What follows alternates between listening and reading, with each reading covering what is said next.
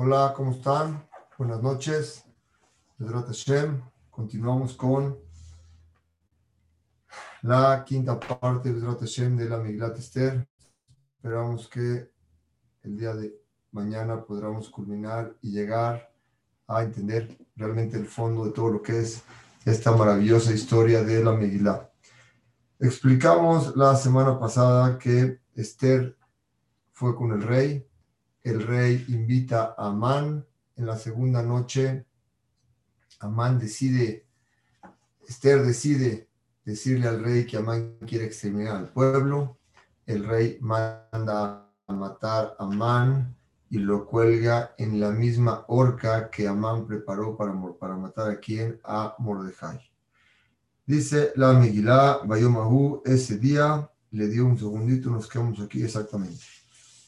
Dice, Bayomahu, ese día, ¿qué día? Que colgaba una mano sobre, el, sobre, el, sobre la horca que él, que él puso, explican los jamim, los jamim que es midá que negues midá. De la, de la misma forma que tú te comportas para hacer el mal, se te regresa de la misma forma.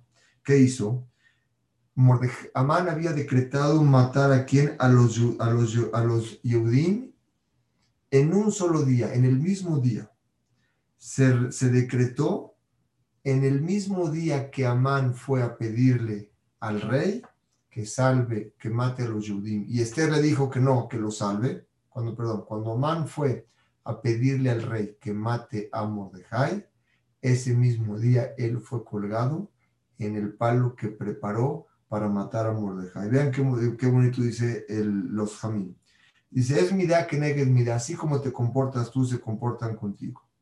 Él había decretado quien, Amán, exterminar a todos los judíos y quitarles y, y, sacarlos todas sus posesiones, realmente como hicieron los alemanes con nosotros, Maximum, se decretó sobre él, sobre quién, sobre Amán, que lo maten en el mismo día que fue entregado el mismo día que quiso, el mismo día lo mataron. Y ahora sí, Mahu ese mismo día le dio el rey a Hashverosh a Esther Amalcá, et Aman Azurer. Le entregó la casa.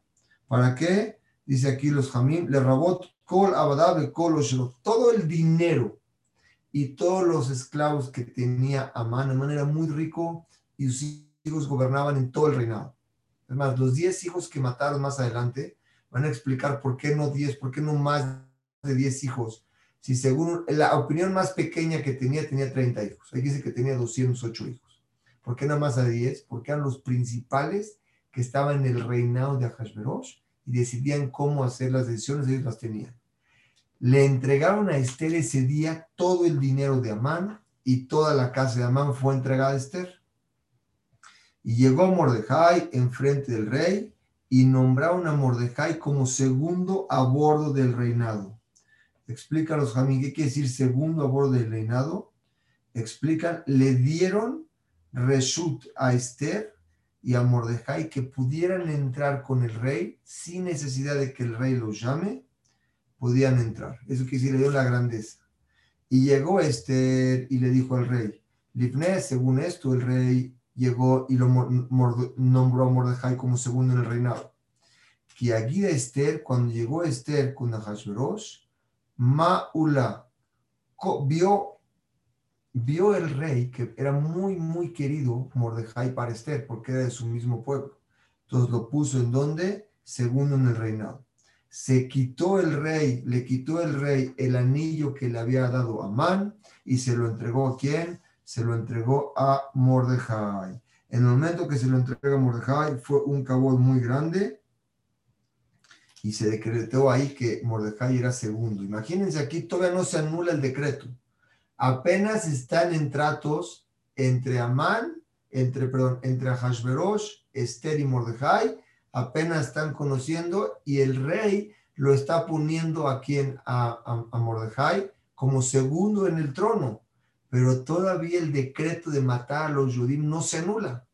Todavía no se anulaba. El rey nada más decretó ahorita Amán a la horca y Mordejai se va como segundo al rey. El decreto todavía no se quita, o sea, seguía todavía el riesgo que los judíos sean exterminados.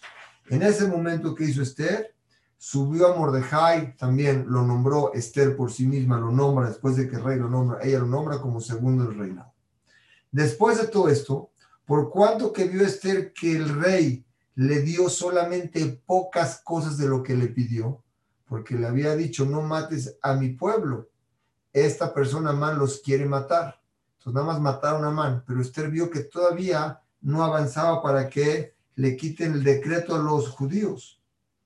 Y todavía el rey ni siquiera lo había mencionado. Entendió Esther que el rey no quería anular la Gezerá. En ese momento, cuando Esther vio que la Gezerá no se anulaba, dice el, dice el eh,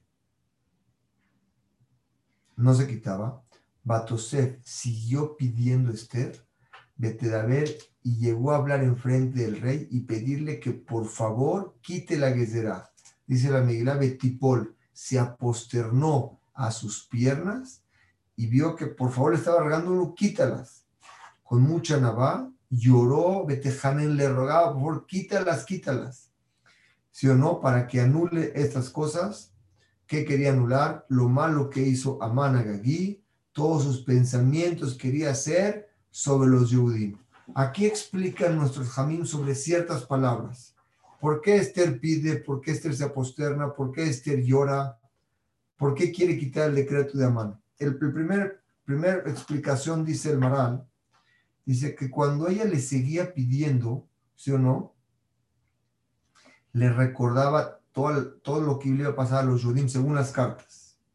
Porque a lo mejor hubiera habido lugares que no iban a recibir esto. Porque el rey dijo, ya nadie te va a tocar. Dijo, no, hay lugares que todavía no saben lo que pasa aquí en la capital. Dijo el rey, sí, pero mi decreto, lo que está firmado, no lo puedo echar para atrás. El, el reinado no se arrepiente de lo que tiene que echar para atrás. En ese momento le dijo el rey, quitó Hashem no lo podía regresar. Le dijo a Mordejai, Mordejai le dijo, ve y ruégale a él que por favor necesitas, si no, no ganamos nada. Todo lo que logramos ahorita no sirve si no matan a, si no, si no anulan el decreto. Explícanos, Jamín, le dijo así, dice, ve con él y explícale las cosas de forma clara, le dijo Mordejai a Esther. Cuando una persona, Jamín, le pide algo a alguien, tiene que llegar con ciertas armas. La primera es llegar con humildad, pedirlo de corazón y explicar las cosas claras para que el que se lo estás pidiendo te lo pueda dar. Si llegas arrogante y exigiendo, no te lo va a dar.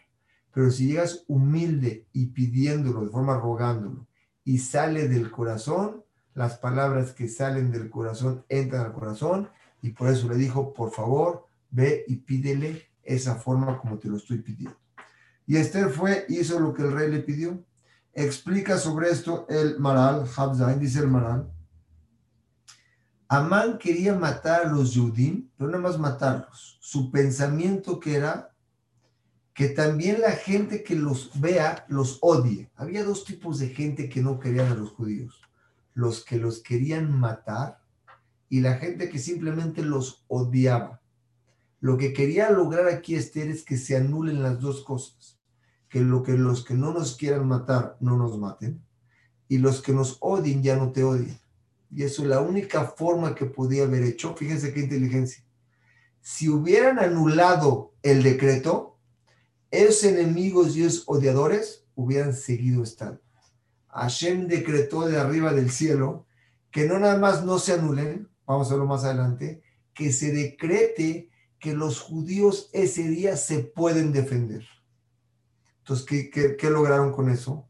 Que asesinaran y mataran a todos los que nos odian, todos los enemigos estaban, fueran eliminados, y los que nos odiaban vieron la grandeza de Israel y en vez de odiarnos ya nos quisieron. ¿Se dan cuenta cuánta jojma hay en no haber anulado las primeras cartas? Si se hubieran anulado nada más, ellos nos hubieran seguido odiando a nosotros, pero no se pudieran anular. Escribieron otras para que nos pudiéramos defender y el milagro más grande que voy a explicar más adelante en la iglesia es que ningún Yehudí murió.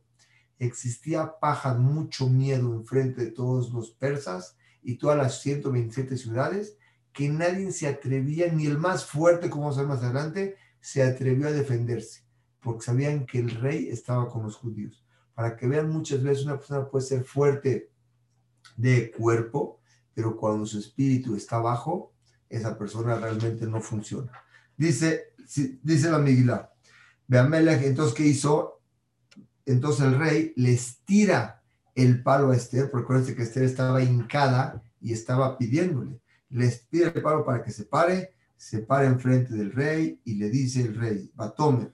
Y entonces fue cuando Esther le, empezó, el rey ya le dijo, está bien, pídeme, y le dijo el rey.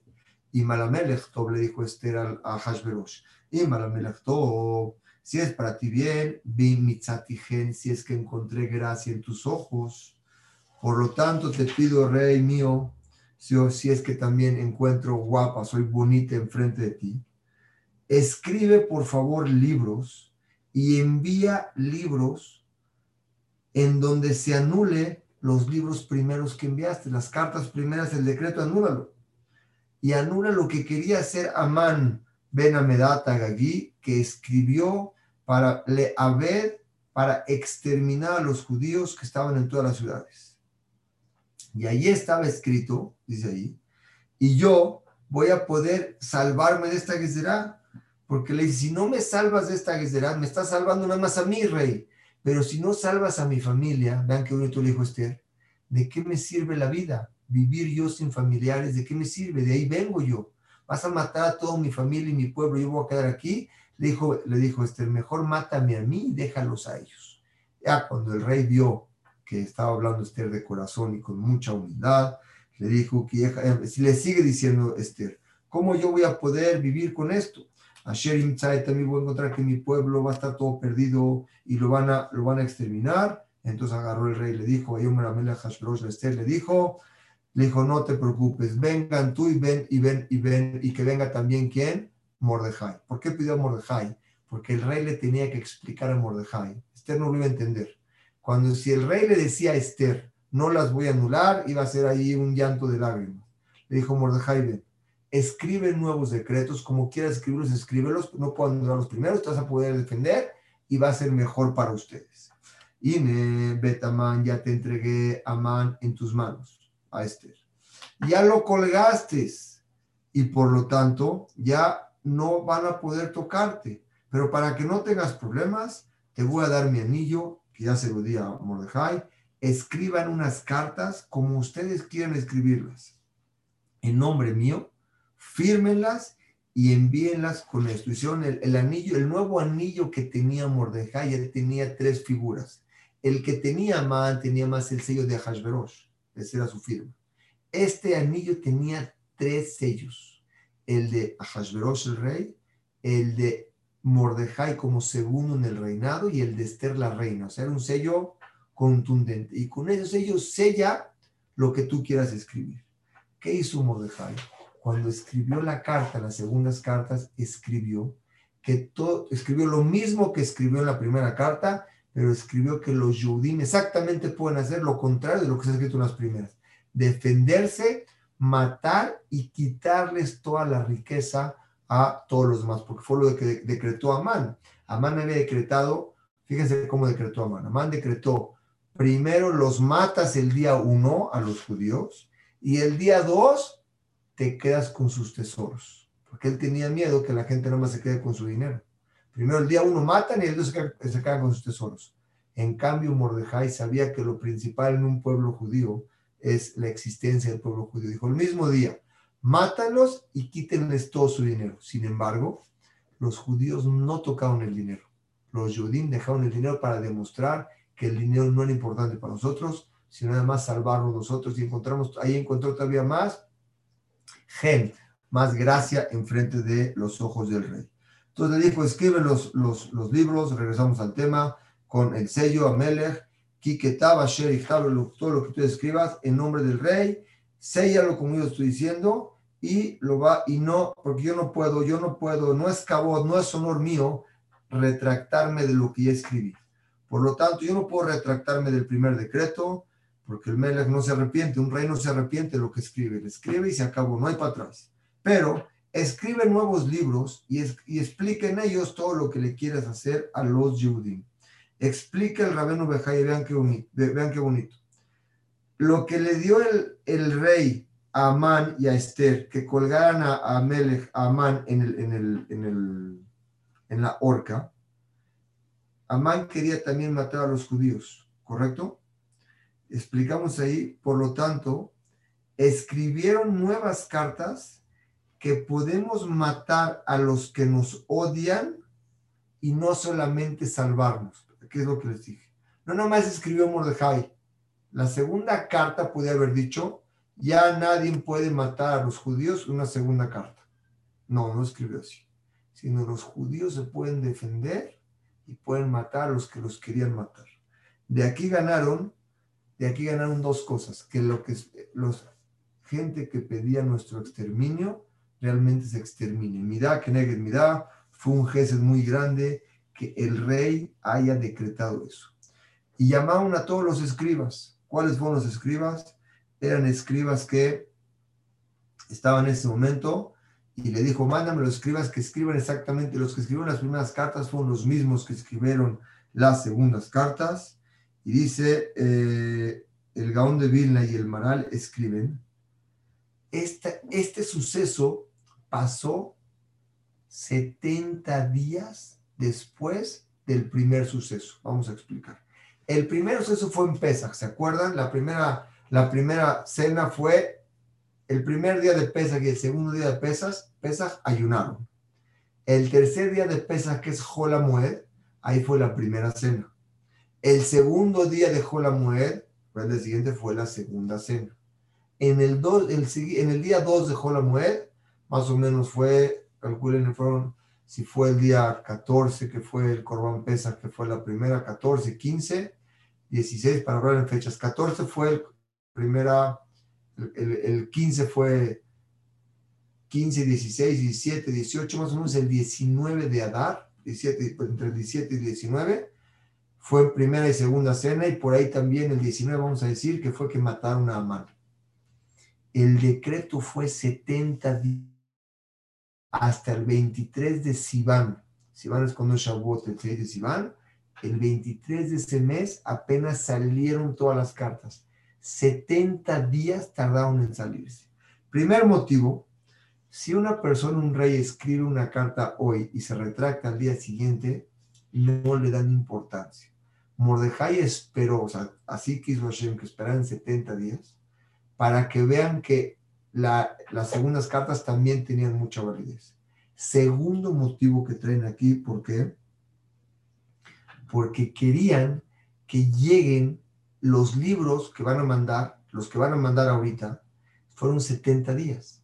Esos 70 días equivalen a los 70 años que estuvimos en el Galut. Por cada día, entre el primer Betamigdash y el segundo Betamigdash, hubieron 70 años de diferencia. Se construyó el primero, se destruyó el primero, después de 70 años se construyó el segundo. Estos 70 días fueron un día por cada año de Capará para que el pueblo judío pidiera tefila. Quiere decir que después de esto, durante 70 días, no se había quitado el decreto. Y a Israel seguía pidiendo tefila porque no se anuló en un día. Pasó un tiempo para que se anule. En ese momento que se anuló, ¿sí o no? Lo mandaron por todas partes, aceptaron, escribieron, lo mandaron en nombre del rey, lo sellaron ahora sí con el, con el este rey y le enviaron los libros que estaban ahí con todos los susim. Agarraron caballos muy rápidos, mucho más rápidos que los otros y lo enviaron ahora sí a 127 ciudades. Todas estas personas que estaban montando los caballos los mandaron para que lleguen. Por lo tanto, dice aquí, y así estaba escrito en los, en, en, los Sefarim. Esta fue la escritura. Asher Natan lo que dio el rey. El, rey dio permiso a los judíos que están en cualquier ciudad, el a juntarse. Amán no permitía que nos juntemos, nos tenía esparcidos no permitía que la unión haga la fuerza. En este reinado nos permitieron ya ahora sí juntarnos que nos juntemos y en el momento que nos juntamos, salvarnos. ¿Qué quiere decir salvarnos? Explican aquí, los judíos estaban esparcidos, permitió juntarnos. Y en ese momento permitió a los judíos, le ashmidu exterminar y matar a toda, todo tipo de persona que quiere estar en nuestros contras, desde el más pequeño hasta el más grande. Una venganza, ¿sí o no? Bellomejad. La venganza de matar y quitar el dinero fue en un día. Acuérdense que Amán no hizo así. Amán primero matan y luego agarran el dinero, porque toda la gente se va a ir por el dinero. Primero matan y el segundo día dinero. Con los judíos fue el Mordejai les dijo, pueden matar y pueden quedarse con todo el dinero. Pero más adelante vamos a ver cómo los judíos no tocaban el dinero, nada más querían vivir felices y salvarse. Vean qué bonito. Entonces, en todas las Medinot del rey, el día 13 de cuando de Adar, ya, ya había pasado ya 11 meses. Ya les, ya les habían dicho ahí que en 11 meses, dentro de 11 meses podían defenderse. Entonces que llegaron ahí, llegaron los tipos de los escribas del rey, escribieron y lo mandaron a todas las, a todas las ciudades para que los judíos en el futuro, sea, en 11 meses, ese día estén preparados para poder defenderse. En ese momento llegaron todos los enviados de correo, se no, todas las, todos eh, las cartas, salieron inmediatamente y llegaron a todos los lugares y también llegaron a Shoshana Vira, que era la capital de todo. Y ahora sí, vamos a ver qué pasa el día 13. Después de que ahora sí ya se anuló la guesera porque ya salieron todos los, los, los escribas, ya salieron todos los mensajeros. Imagínense, enviar a 127 ciudades cartas. Después de eso, ahora sí, Mordejai se quita las ropas que tenía de luto y el rey lo invita a brindar ahora sí ya firmamos, te voy a invitar a brindar en mi banquete una cena, así como le invité a Amán. Acuérdense que Amán cuando decretó y selló que iba a exterminar a los judíos, el rey Amán se sentaba en una cena a tomar. Le vuelve a decir este el rey a quien en vez de Amán, a Hashbaz le dice a Mordejai, vamos a sentarnos, vamos a brindar. Mordejai le dijo, yo no me presto a eso, no fue con él a la cena. Dijo, no, el, rey vio que Mordejai no se prestaba a eso. Aunque era segundo el rey, le dijo no y el rey lo respetó y le dijo, está bien, no te voy a honrar con vino a sentarte conmigo, pero te voy a honrar con ropas del reinado. Entonces lo vistió con ropas de reinado, las del rey, se las puso a Mordejai y a Tzami Melech, salió con la rey, si o no, explica ahí, salió con él, con ropa de Malhut de reyes, de tipo de, tipo de lana, lino, todo tipo de belleza que explica cómo era una y otra, Butz, Argamán, Beir Shushan, todo este tipo de, de ropas que le puso el rey. Dice, los demás pueblos cuando vieron que Mordejai estaba así, se alegraron de la alegría que Israel estaba arriba. A Kadosh Barujú le dio tanto gen, tanto, tanta gracia a Mordejai, que también los demás pueblos nada más se, alegraban de ver a Israel. Fue el gen que puso Hashem en ese momento. En ese momento estaban Saolares Sinja. Tenían una alegría como salir de la oscuridad a la luz. Es lo que sentía en ese momento. Eran salido las cartas.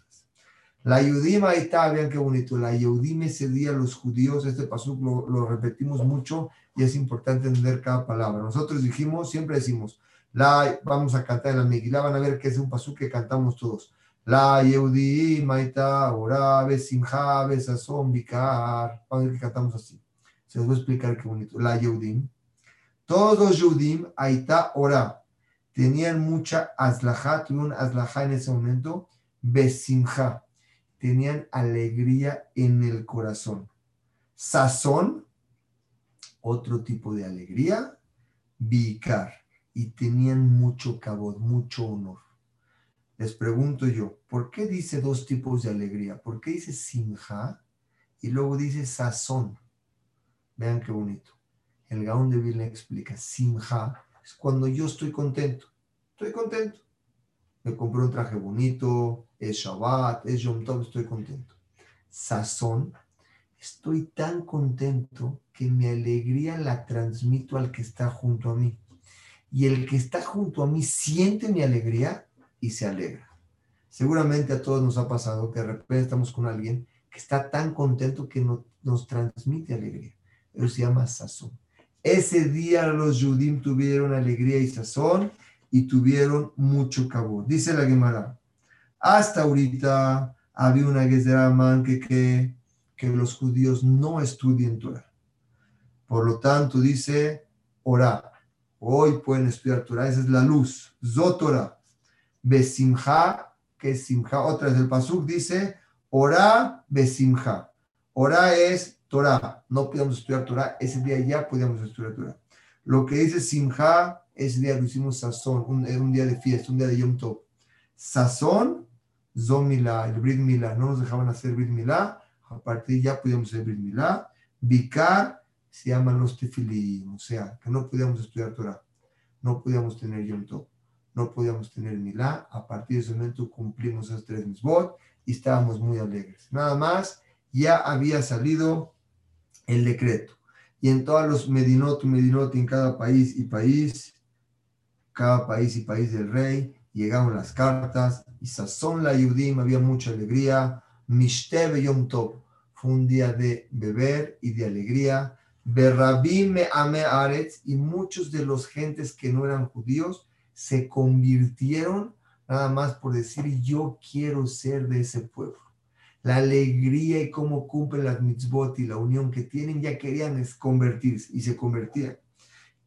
Y aparte se dieron cuenta que todos nos temían.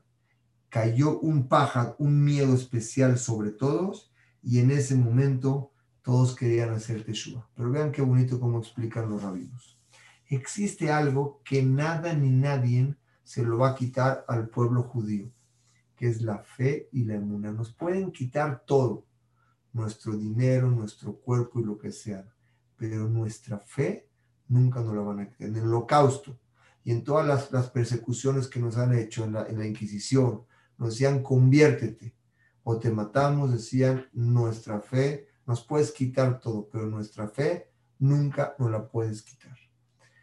En este momento los Yehudim, cuando estaban en tiempos de que de mucho estrés, de que los iban a matar, los Yehudim pudieran haber renegado a la religión y decir yo me convierto, soy persa, yo no soy judío, no me interesa, no sé ni quiénes son. Al contrario, los Yehudim hicieron Teshuvah, estaban unidos en su fe y eso mismo fue lo que los llevó a llegar a la salvación. En cambio, otros pueblos cuando se ven amenazados por su existencia, simplemente se asimilan a otros pueblos. Y es la diferencia que hay entre los judíos y los otros pueblos. Por eso los judíos estamos aquí porque nuestra fe nadie nos la quita. Quiero terminar con algo que dijo el Abarbanel.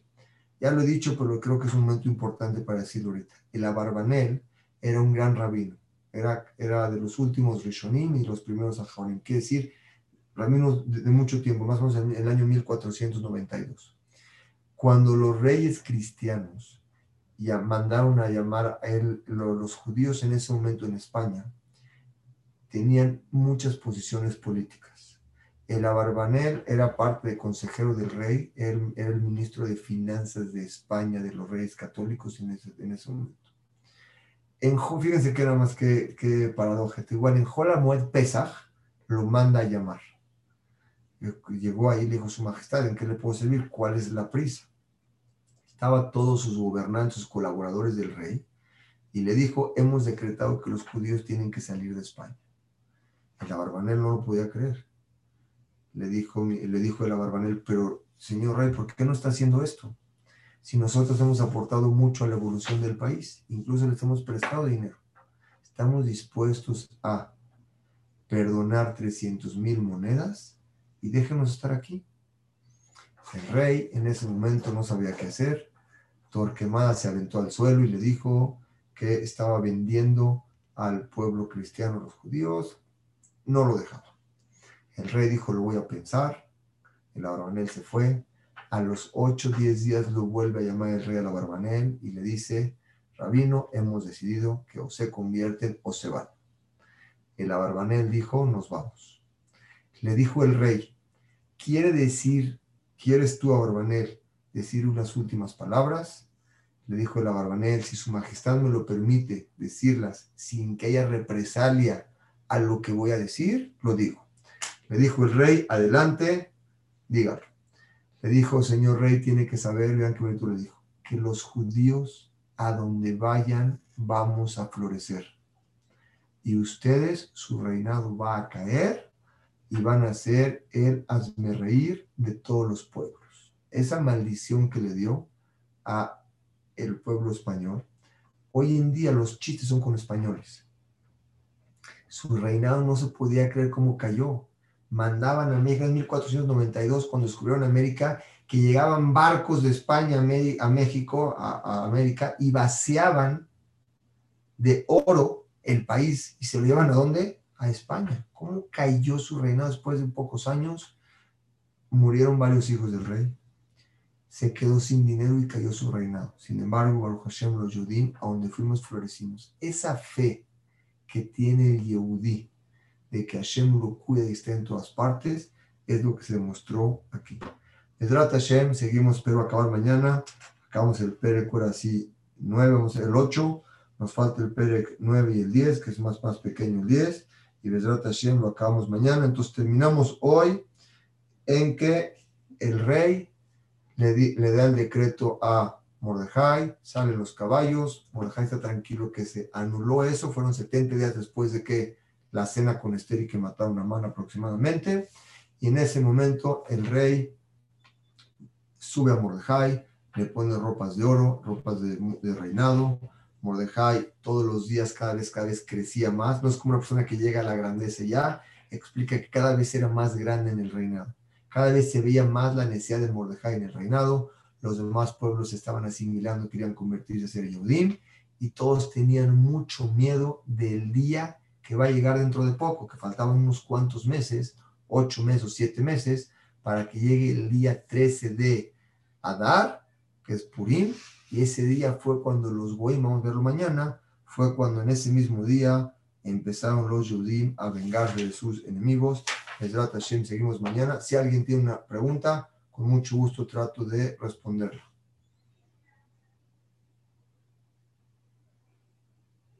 Hay una manita abajo, si la prenden, el Hashem, si no,